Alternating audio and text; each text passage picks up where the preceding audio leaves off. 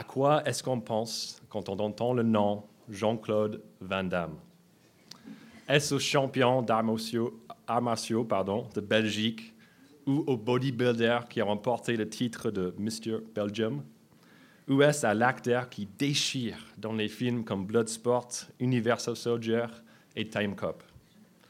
Dans tous les cas, quand on pense à JCVD, comme il est souvent appelé, c'est en tant que quelqu'un qui peut remettre les autres à leur place. Il est internationalement connu pour cela. Et même si aujourd'hui il a 57 ans, il essaie de faire la même chose. Il continue de remettre les gens à leur place, même ceux qui ne sont pas aware, un mot qu'il est connu euh, en France euh, d'avoir dit, et ceux qui ne sont pas au courant, ceux qui ne se sont pas concernés. Il essaie quand même de les mettre à leur place. C'est ce qui s'est passé le samedi 30 juin sur France 2. Il y avait l'émission On n'est pas couché. Et donc, il y avait plusieurs invités, euh, y compris euh, JCVD et Marlène Schiappa, donc le secrétaire d'État chargé d'égalité femmes et hommes. Cette dernière, à un moment donné, dans, le, dans elle était en plein discours. Elle était en train d'expliquer des difficultés des femmes pour vivre au quotidien leur travail et leur vie de famille. Mais au bout d'un certain temps, M. Van Damme, il a eu assez. Il a interrompu en disant Tu es une femme, moi je suis un homme. Il y a des femmes qui aiment travailler comme toi et qui veulent faire les deux choses. Tu vas travailler, s'occuper euh, euh, des enfants. Il y a des femmes qui aiment rester à la maison. Elles aiment bien les enfants. Et jusque-là, Mme Chiappa était d'accord avec ses propos, même si elle n'a pas vraiment apprécié euh, son interruption. Mais JCVD, il y avait encore une chose à lui dire et il, dit, il a dit, si toutes les femmes travaillent, qu'est-ce qu'ils font Les enfants à la maison? Il y a eu des applaudissements et on aurait pu compter un point pour JCVD. Mais attention, pas si vite. Marlène Schiappa, elle est intelligente, elle ne s'est pas laissée traiter comme ça. Alors que JCVD essayait d'expliquer en plus euh, ses propos, c'était au tour de Madame Schiappa de l'interrompre. Sans être troublée, elle, a expliqué de ce qu'il venait de faire. Ça s'appelle le mansplaining. Donc, c'est des mots anglais pour homme et explication. Et elle a continué en disant que le mansplaining, c'est quand un homme interrompt une femme pour lui expliquer qui sait mieux qu'elle des choses sur son propre domaine. Méga beam, c'était incroyable. Le, il y avait des applaudissements pour Jean-Claude Van Damme, c'était bien, mais quand elle a dit ça, ça a explosé euh, en un tonnerre d'applaudissements. Et même JCVD, il savait qu'il a été eu, il a même donné des applaudissements parce qu'il savait, ça c'était vraiment un bon retour. Et du coup, d'une manière assez spectaculaire, Madame Schiappa a pris sa revanche en remettant Jean-Claude Van Damme, cet homme imposant, à sa place. Pourquoi est-ce que je parle de cela? Sauf que c'est intéressant et c'est rigolo un petit peu. Non, en fait, c'est parce que ce matin, on verra qu'il y a un autre homme qui va être remis à sa place. Désolé les filles, ce n'est pas un homme avec un H minuscule, mais l'homme avec un H majuscule. Donc c'est l'homme, c'est tous les êtres humains, y compris nous, qui vont être remis à, notre, à, leur place pardon, ce matin dans notre texte de Psaume 90. Mais qui pourrait mettre tous les genres humains à sa place? Ça serait difficile, même voire impossible pour les gens forts comme JCVD. Mais en fait, ce n'est pas un homme qui le fait, non plus une femme, non, c'est Dieu lui-même qui va le faire. Et ce n'est pas une remise à sa place récente non plus. Regardez au verset 1, il y a le petit euh, sous-titre, donc c'est dit prière de Moïse, homme de Dieu. Donc c'est une prière en fait de la part de, Moïse, qui euh, son histoire est racontée dans l'Ancien Testament, mais c'est une histoire qui est datée de 3500 ans. Donc mais ce qui est fascinant, dans sa prière, on va voir que ce qui se passait, même si c'est ancien, c'est encore d'actualité aujourd'hui, comme on va le découvrir en regardant de plus près. On commencera d'abord dans les premiers 11 versets où on découvrira l'écart qui existe entre Dieu et l'homme. Et on terminera avec des versets 12 à 17 où on découvrira la bonne réponse de l'homme face à sa remise à sa place. Allez, commençons cette première partie, l'éternel versus l'homme. Et pour ceux qui volent, à l'intérieur de vos bulletins, sur la page 2, il y a un endroit pour suivre le plan de la prédication et aussi pour prendre les notes si vous voulez. Donc ça, c'est pour certains, mais pour tout le monde, je vous invite à garder vos Bibles ouvertes parce que on va y revenir souvent ce matin et même dès maintenant. Regardez avec moi les deux premiers versets du psaume 90. Prière de Moïse, homme de Dieu. Seigneur, tu as été pour nous un refuge de génération en génération. Avant que les montagnes soient nées, avant que tu aies créé la terre et le monde, d'éternité en éternité, tu es Dieu. Déjà dans ces deux versets, on apprend pas mal de choses par rapport à qui est Dieu. Regardez au verset 1, il est un refuge. Et au verset 2, on voit que c'est lui qui a créé la terre et le monde. Mais ce qui est même plus mis en avant dans ces deux versets, c'est la relation de Dieu avec le temps. Au verset 1, regardez, il est là de génération en génération. Et au verset 2, avant la création des montagnes, de la terre et du monde, on voit à la fin du verset, d'éternité en éternité, tu es Dieu. On apprend de ces versets que Dieu est éternel. C'est l'un de ses attributs, en fait, les plus importants. C'est même son propre nom qu'il a révélé à ce même Moïse, l'auteur de ce psaume, depuis le buisson enflammé euh, dans le livre d'Exode au chapitre 3. Il est l'Éternel, celui qui existe. Personne ne l'a créé, non, il existe depuis toujours et il existe pour toujours. Il est l'Éternel. Et regardez avec moi vite fait le verset 4 qui ajoute un, petit élément euh, par rapport à Dieu et le temps. Le verset 4, comme mille ans sont à tes yeux comme la journée d'hier. Elles passent comme la quart de la nuit. On découvre dans ce verset que Dieu ne voit pas le temps comme nous non plus. Son éternité, dans son infinitude, mille ans passent devant lui comme un jour, comme juste quelques heures. Il est tellement au-dessus de nous qu'on a du mal à comprendre qui il est, on a mal de comprendre son éternité. Mais quand on essaie de considérer tout cela, on essaie de considérer la nature éternelle de Dieu, sa puissance dans l'axe de la création et enfin sa relation mystérieuse avec le temps, on commence déjà à voir l'écart qui existe entre lui et nous. Cependant, ce ne sont que trois des premiers onze versets et on n'a pas encore appris grand-chose par rapport à nous, par rapport à l'homme. Quelle est notre nature et quelle est notre relation avec ce Dieu éternel? Regardez avec moi la suite des versets, des versets 3 à 6. Tu fais retourner les hommes à la poussière et tu leur dis, Fils d'Adam, retournez à la terre. Car mille ans sont à tes yeux comme la journée d'hier, elles passent comme la quart de la nuit. Tu les emportes, semblables à un rêve qui le matin passe comme l'herbe. Elle fleurit le matin et elle passe. On la coupe le soir et elle sèche. Dans ces versets, on voit que l'homme est bien remis à sa place par Dieu. Cela se passe même littéralement au verset 3, où Dieu fait retourner les hommes à la poussière. Une, allusion pardon, à la création de l'homme, la création d'Adam dans la Genèse, chapitre 1 et 2. Ici, dans cette histoire, on, on, apprend que Dieu, en fait, il a créé l'homme de la poussière. Et c'est lui aussi, on apprend dans ces versets, qu'il retourne à la poussière à la fin de sa vie. Et c'est ce que Dieu fait pour tous les hommes. Il les retourne à la poussière d'où ils ont été tirés. D'après ces versets, on apprend quoi par rapport à l'homme? On apprend qu'il est temporaire, même éphémère, emporté par Dieu comme un rêve fugace et comme l'herbe qui, après avoir été coupée, sèche et meurt. Et du coup, si vous regardez dans le bulletin, euh, vous, vous, voyez que en fait, j'ai donné comme titre à cette section L'homme ou l'Éternel, pardon, versus l'homme. Et je crois que déjà, on voit tous qu'il n'y aura qu'un vainqueur, et c'est Dieu.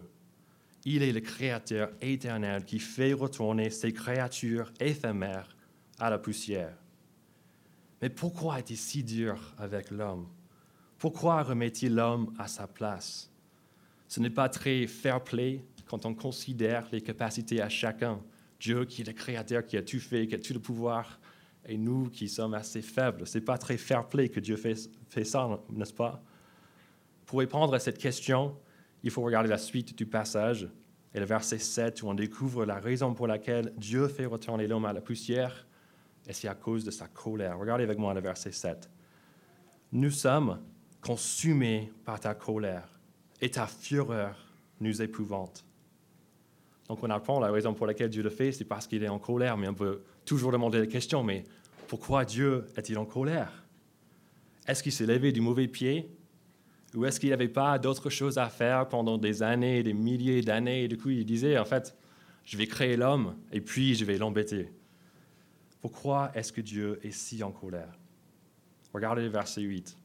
Le verset 8 nous montre que Dieu est en colère à cause des fautes des hommes, des fautes visibles, des fautes cachées. Dieu met toutes nos, toutes nos fautes devant lui et il nous juge. Et le verdict et les conséquences de son jugement ne sont pas bons pour nous. Regardez les versets 9 et 10 avec moi. Tous nos jours disparaissent à cause de ta colère. Nous voyons nos années s'éteindre comme un soupir. La durée de nos vies s'élève à 70 ans et pour les plus robustes à 80 ans. Mais l'orgueil qui s'en tire n'est que peine et misère, car le temps passe vite et nous nous envolons. Et du coup, cette première partie du psaume se termine avec une question rhétorique, une question un peu triste aussi, le verset 11.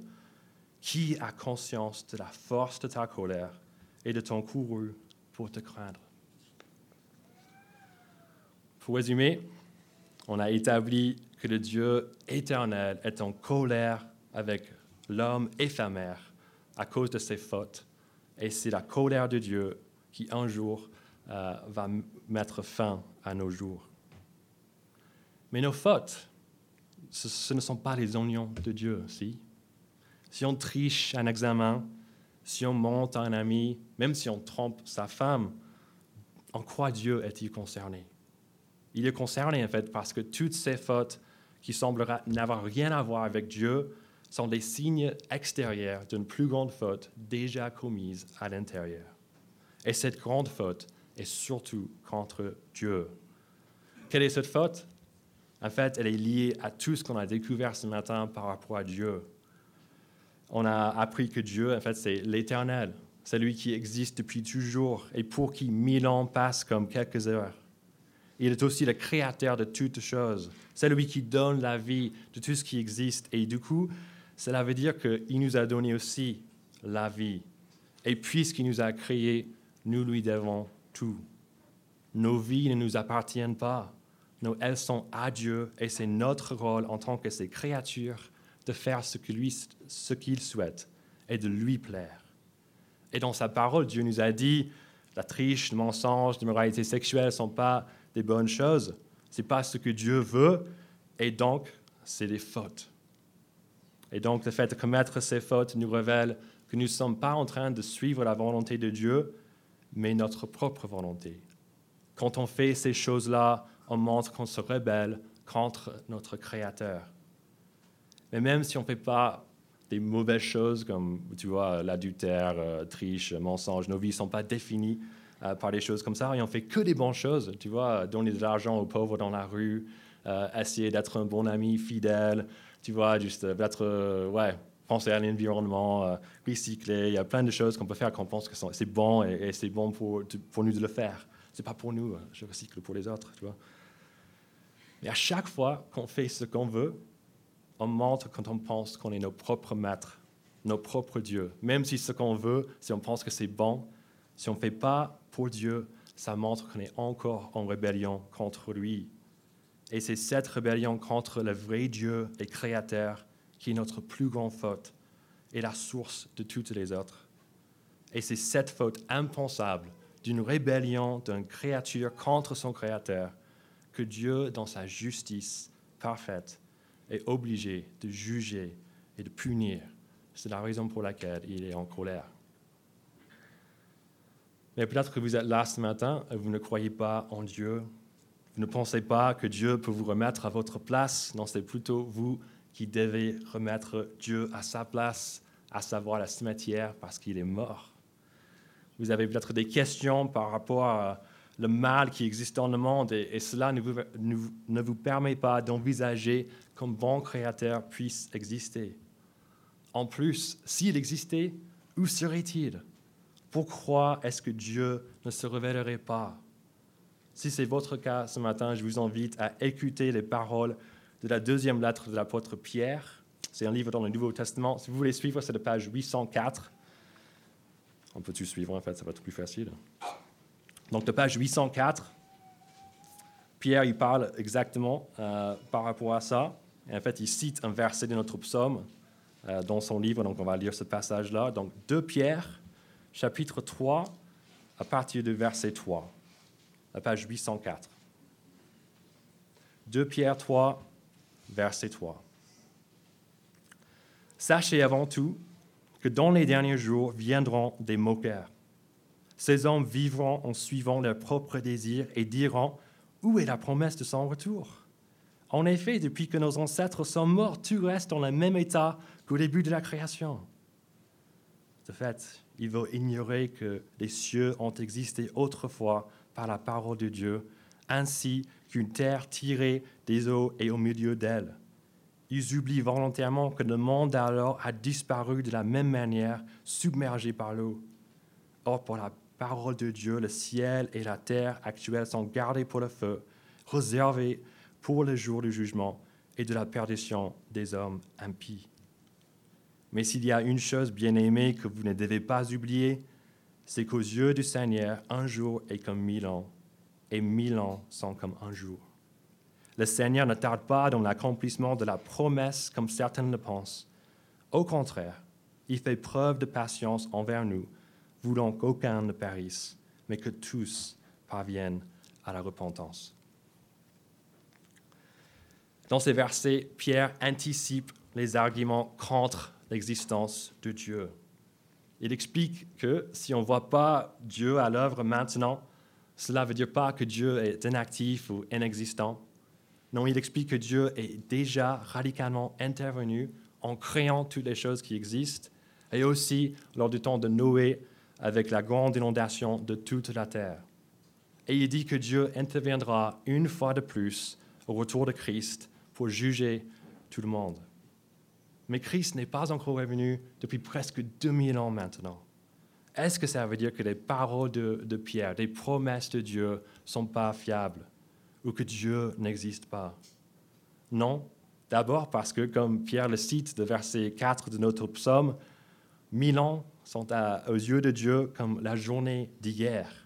Le temps est vu différemment par Dieu. Pour lui, cette attente de 2000 ans, c'est comme seulement deux jours. Et c'est aussi par un argument contre l'existence de Dieu, parce que cette attente est prévue et en fait est une preuve non de l'absence de Dieu, mais de sa bonté envers nous. Dieu ne veut pas que quelqu'un meure sans relation avec lui et donc il attend avant d'envoyer Christ. Il espère que ce temps additionnel qu'il nous donne nous aidera tous de parvenir à la repentance, d'une réalisation que l'Éternel existe, que nous sommes ces créatures éphémères et rebelles et que nous avons besoin de lui pour être sauvés de sa juste colère. Mes amis, écoutons les avertissements de cette prière de Moïse. Considérons notre petitesse et notre nature éphémère. Même si on mange bien et fait beaucoup de sport, on peut mourir à chaque instant, écrasé par une voiture ou peut-être dans une chute de pont, comme ça s'est passé en Italie récemment. Et même si on a vraiment de la chance, on évite tous les désastres autour de nous, on va toujours mourir un jour on n'a que 70 ans, ou peut-être pour les plus robustes parmi nous, 80 ans, comme le verset 10 nous le dit, avant de succomber à, un cancer ou une crise cardiaque. Considérons en plus la nature de notre vie sur Terre. Nos vies sont-elles souvent que peine et misère, aussi comme le verset 10 nous le dit Est-ce normal, cette peine, cette misère? Ou est-ce que est-ce qu'il sait tout ce qu'il y a? On souffre et puis on meurt. Ou est-ce que notre peine et notre misère sont un moyen par lequel Dieu veut nous montrer qu'on mérite la misère de sa colère, mais qu'on a été créé pour quelque chose d'autre? Et donc, il nous fait la grâce de ne pas être content sans lui pour qu'un jour on lui revienne. Considérons la personne et le plan de Dieu, le grand Créateur éternel qui offre aux créatures rebelles encore une chance de trouver sa compassion et de ne pas subir sa juste colère. Profitons de la compassion de Dieu qui nous donne ce matin une occasion de plus pour entendre sa parole, pour qu'on retourne après notre rébellion vers l'Éternel qui nous aime plus qu'on pourrait imaginer. Laissons Dieu nous remettre à notre place, en dessous de lui, et reposons-nous sur celui qui veut être notre refuge de génération en génération. Donc, dans la grande confrontation de la première section entre l'Éternel et l'homme, on a vu que c'est l'Éternel qui remet l'homme à sa place et pas le contraire. Du coup, j'espère qu'on a tous maintenant peut-être envie à, à, juste répondre à la grandeur de Dieu et aussi à sa compassion pour lui être soumis. Mais comment est-ce qu'on fait cela? Si seulement on avait une sorte de mode d'emploi pour comment procéder, comme on nous le donne à IKEA. Je crois qu'on a tous, euh, on connaît tous, moi je viens d'entendre quelques gens qui rigolaient, donc je crois qu'on a tous, on connaît tous ces mots d'emploi d'IKEA. Et je pense qu'on a quand même tous des réactions différentes par rapport à ces mots d'emploi. J'imagine, euh, je ne pense pas que ça se passe, mais c'est Jean-Claude Van Damme, il, achète ses meubles chez IKEA. Je pense qu'il serait un peu trop macho pour suivre le mot d'emploi. Et du coup, c'est possible que sa maison soit pleine de meubles qui sont assez uniques parce qu'ils été pas bien construits suivant les règles dans les mots d'emploi. D'ailleurs, j'espère pas qu'il écoute cette prédication parce que je pense qu'il me chercherait et j'aurais vraiment peur. Euh, mais revenons à IKEA. Je connais d'autres personnes qui regardent tellement en détail les mots d'emploi qu'en fait, ils perdent un peu euh, la vision du meuble qu'ils sont en train de construire. Ils sont vraiment, OK, étape 1, 2, 2, fais ça. Donc, si c'est un, un, meuble assez simple, tu vois 5, 6 étapes, ça se passe bien, c'est vraiment bien en détail, ils font ça et c'est bien. Mais il se peut si le meuble a peut-être 28 étapes, euh, on ne sait pas trop comment ça va se passer. Il se peut à un moment donné, ils oublient de regarder le meuble, vraiment à cause de leur fixation sur ce mode d'emploi. Et puis, à la fin de l'assemblage, il y a une étagère sur le Billy qui n'est pas blanche comme les autres. Tu vois, c'était mis à l'envers euh, à étape 6 et on est déjà à étape 28. Et donc, il va falloir revenir en arrière 22 étapes pour régler le problème. Et c'est juste une galère. Et ça s'est passé chez moi récemment. Euh. Et en fait, on avait, on avait marre. On a juste peint un truc blanc. Et c'était bien, c'était bien. On n'avait pas envie de le déconstruire. Et heureusement pour nous ce matin, on a ce mot d'emploi qu'on cherche euh, dans la suite du passage. Et heureusement pour moi et les autres comme moi, ce mot d'emploi, ce n'est pas 28 étapes, il n'y a que 6. Et ce n'est pas des, vraies étapes en soi, mais plutôt des requêtes d'une prière, la prière de Moïse qui continue dans les versets 12 à 17. On va regarder maintenant ces six, euh, ces six requêtes qui sont des verbes à l'impératif pour apprendre comment l'homme, après avoir été remis à sa place, peut répondre à Dieu. Regardez avec moi cette première requête au verset 12. Enseigne-nous à bien compter nos jours afin que notre cœur parvienne à la sagesse. La première chose que Moïse demande à Dieu, c'est qu'il lui enseigne à compter ses jours. Cette requête montre en fait la sagesse énorme de Moïse, parce qu'apparemment Moïse connaissait tellement bien sa petitesse qu'il n'était pas confiant qu'il pût la comprendre sans l'aide de Dieu. Donc, dans sa petitesse, il demande à Dieu, aide-moi à comprendre mieux ma petitesse. Et si Moïse cet grand homme de Dieu, comme le verset 1 nous le dit, avait besoin de prier cela, à combien plus forte raison a-t-on besoin de prier comme ça, de faire pareil?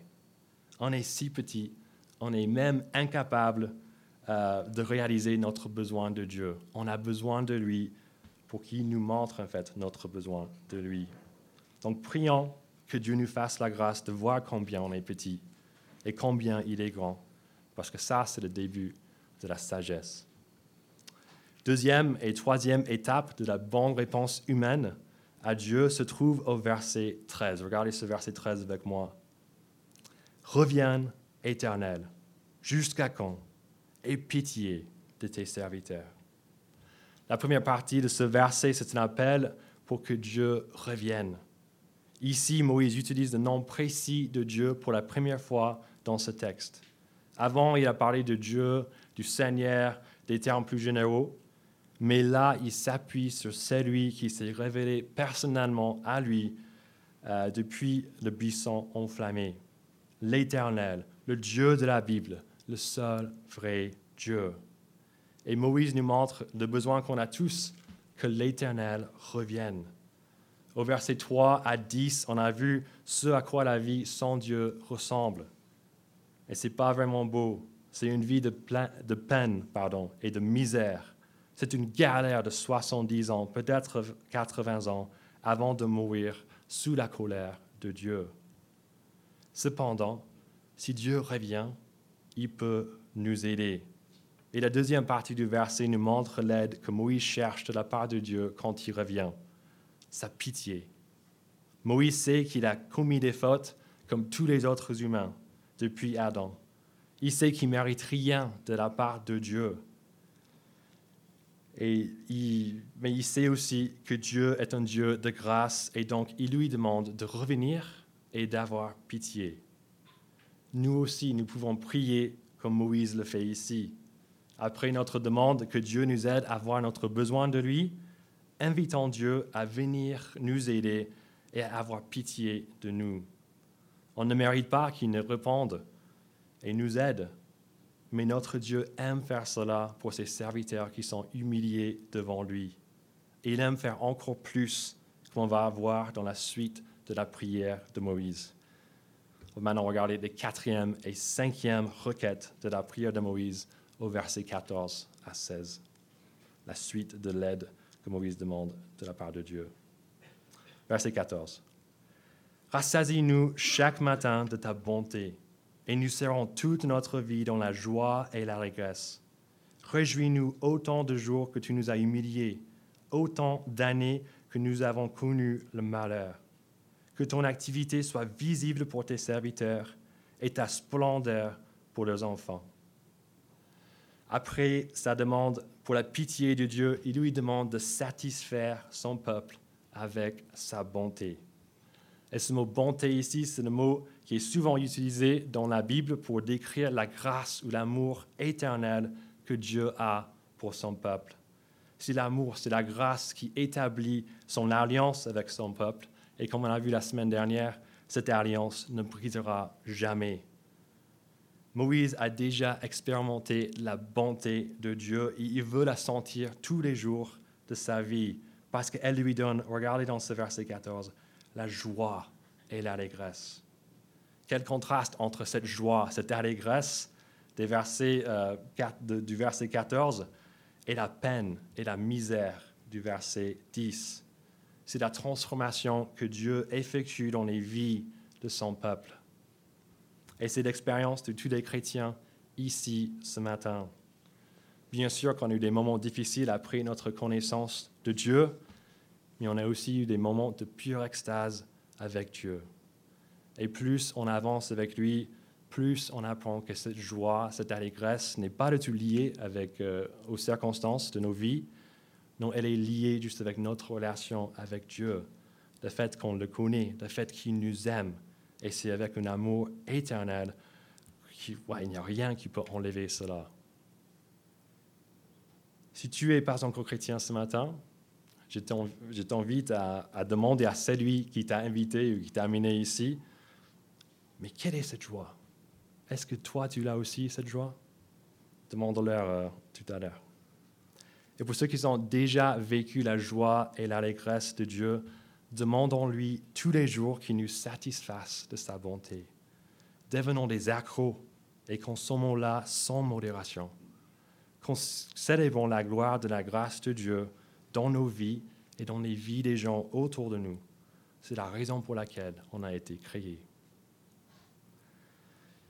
La sixième, la dernière étape du mode d'emploi pour comment répondre à Dieu d'une bonne manière montre le changement radical qui a lieu chez l'homme dès que Dieu intervient dans sa vie. Regardez avec moi ce dernier verset du psaume, le verset 17.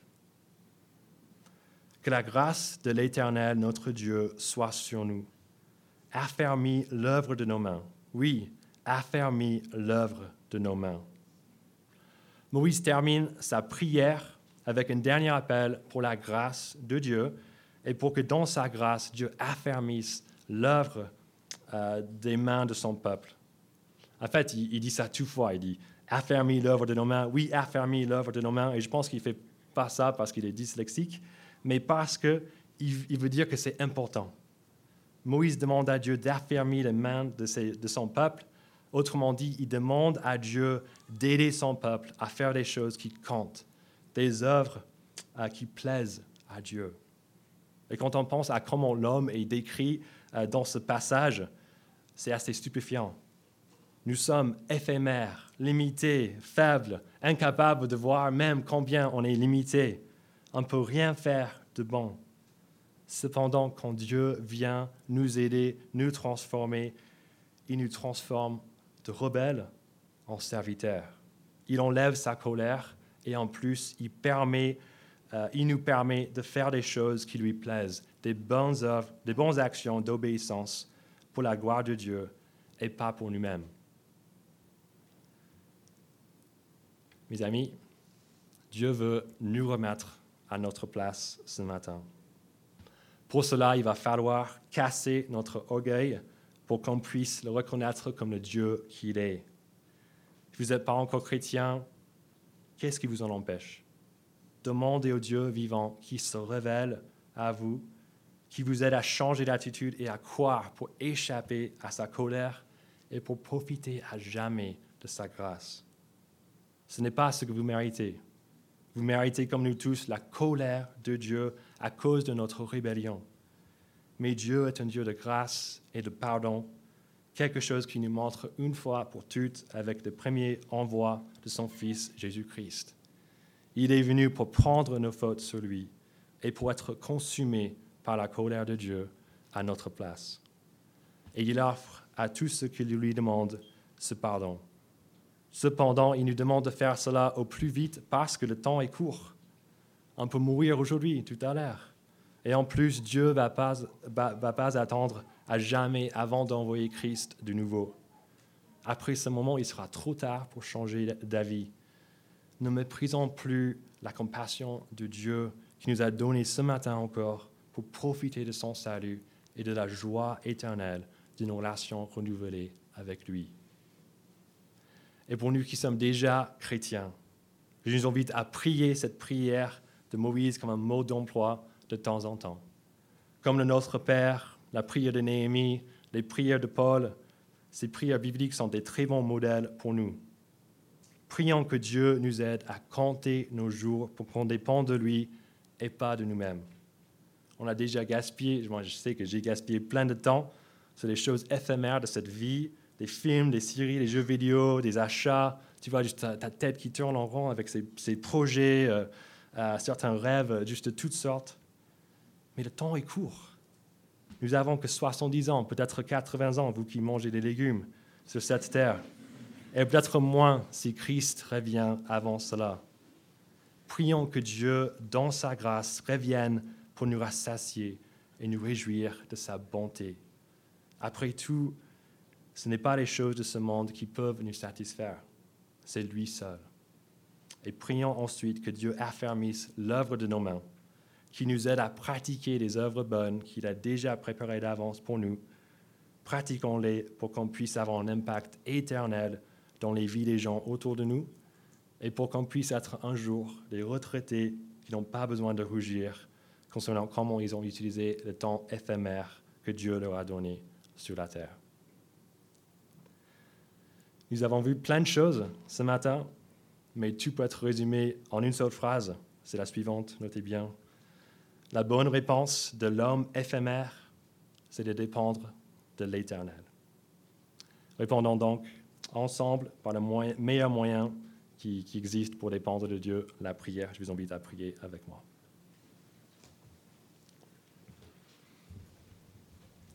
Père éternel, on vient devant toi ce matin avec une meilleure connaissance de notre besoin de toi. Cependant, on est encore loin d'une compréhension juste de ta grandeur et de notre petitesse. Aide-nous à compter nos jours et à réaliser que nos vies sont tellement, nos vies sont tellement éphémères. Reviens vers nous, notre Dieu, pour la première fois ou de nouveau et avoir pitié de nous, s'il te plaît, Seigneur. Sans toi, on est vraiment dans un état pitoyable, sous ta juste colère. Mais dans ta grâce, tu nous offres le salut en Jésus-Christ. Aide-nous à croire en lui et rassasie-nous de la joie et l'allégresse d'une relation renouvelée avec toi, notre Créateur.